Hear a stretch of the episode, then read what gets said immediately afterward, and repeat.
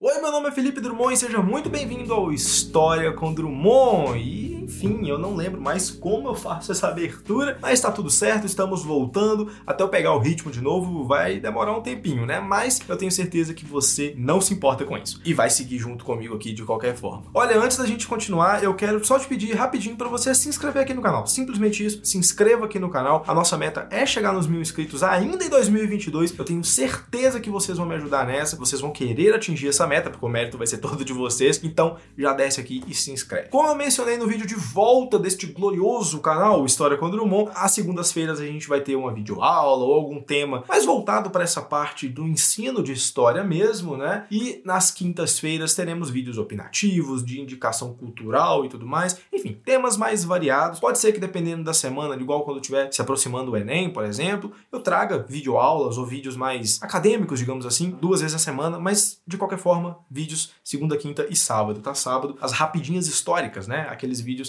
shorts de até um minuto. Bom, de qualquer forma, hoje eu tô aqui para indicar um filme para vocês que eu assisti nessas últimas semanas e fiquei assim apaixonado. É um filme inclusive que eu quero rever o quanto antes. Eu espero ele sair um pouquinho da minha cabeça algumas coisas, né, para poder rever, para não ficar aquela coisa chata, né, de assistir um filme duas vezes próximo um da outra. Que é o filme The Northman ou O Homem do Norte, que é simplesmente maravilhoso, assim. Era um filme que eu já tava com muita expectativa por se tratar de um diretor muito bom, que é o Robert Eggers, que fez O Farol fez A Bruxa, que foi o filme que consagrou ele, basicamente. E por ter um elenco também que eu gosto bastante. A gente tem aí o Peter Skarsgård no, no papel principal de Hamlet. Temos o Ethan Hawke, que faz o, o rei, né, que é pai do personagem do Skarsgård. Temos a Natalie Portman. A Natalie Portman, não, falei errado. Natalie Portman, nada a ver. Natalie Portman é que tá fazendo Thor agora. Gente, eu esqueci o nome dela. Esqueci completamente o nome, vai estar tá aparecendo aqui na tela. Peço perdão à atriz. Enfim, o elenco muito bom. Temos a Anna J, uh, Taylor-Joy também, excelente. Cara, que filme lindo. Visualmente, a começar, né? Antes de eu falar um pouco mais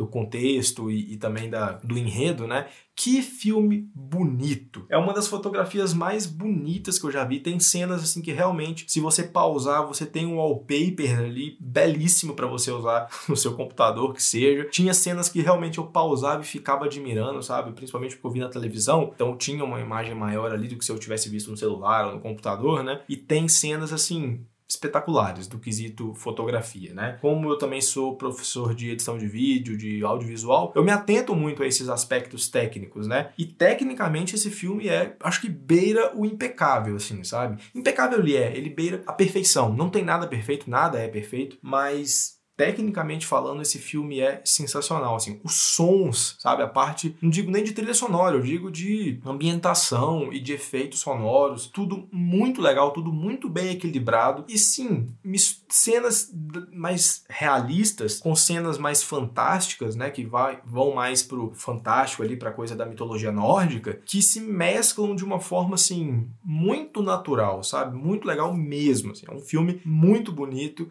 e que o foco dele não é a história em si. E isso é muito interessante. Então, já que eu citei isso, vamos falar um pouco aqui de qual é o enredo do filme, né? É basicamente aquela história de vingança clássica que a gente vê em várias histórias, né? Justamente por se tratar de uma história mitológica propriamente dita, que a gente não tem muita certeza se são personagens que existiram na vida real, se são só contos e mitos antigos. A gente é, é tudo muito nebuloso e provavelmente a gente nunca vai ter a resposta se esses personagens realmente existiram, né? Mas basicamente, o personagem do Peter Skarsgård, que a gente começa vendo criança, né, o Hamlet, tem o seu pai assassinado, que é o Ethan Hawke, e ele vê, né, que toda a situação, isso acontece pelas mãos do tio dele, irmão então do personagem do Ethan Hawke. Ele mata o, o pai do, do Hamlet e sequestra a mãe dele. Então é uma situação terrível, né? E ele foge, ele vaza enquanto criança, daí 20 anos ele se torna um viking. Para quem não sabe, inclusive, viking não é necessariamente uma etnia, digamos assim, né? A gente não tá falando dos povos eslavos, escandinavos, nórdicos, e a gente trata aquele povo, aquela região como, ah, ali viviam os vikings, assim como os nativo-americanos, sabe? Alguma coisa assim. Viking basicamente era uma profissão, sabe? Esses exploradores. Então você saía viking por aí,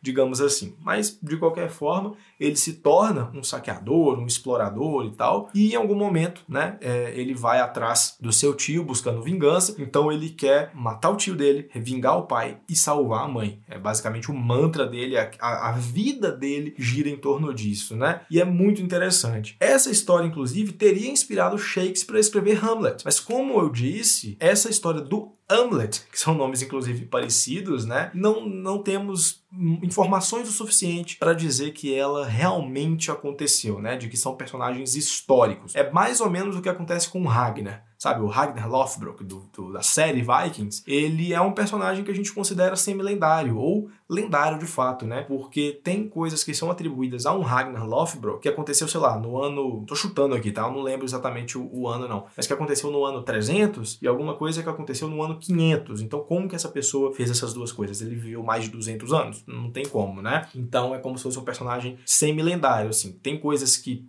ele pode ter feito de verdade, mas tem coisas que atribuem a ele. Enfim, é um personagem, uma pessoa, né? um, um, um ser que acaba virando justamente um ser mitológico. Então, o Hamlet pode ser alguma coisa nesse sentido. A história em si se passa no século X, né, nos anos 930 por aí, e se passa ali na Inglaterra, na Islândia, naquela região ali. A Inglaterra eu posso estar equivocado, mas Islândia eu tenho quase certeza. Islândia, Finlândia, aquela região ali Europa, né?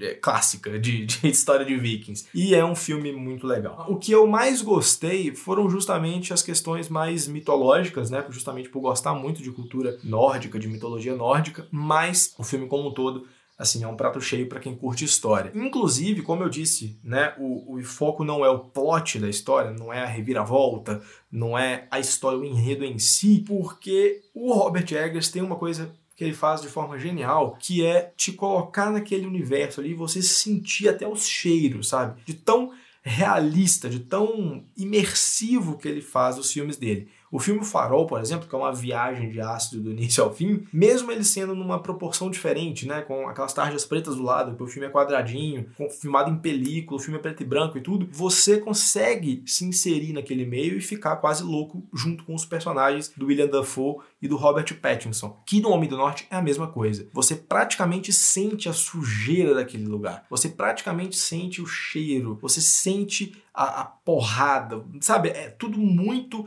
visceral, é tudo muito intenso. E ele faz isso muito bem. E é muito mais essa ambientação o foco do filme, sabe? Não é justamente a história. A história é simples. É uma pessoa que sofreu um grande trauma, né, uma perda na infância e vai buscar vingança.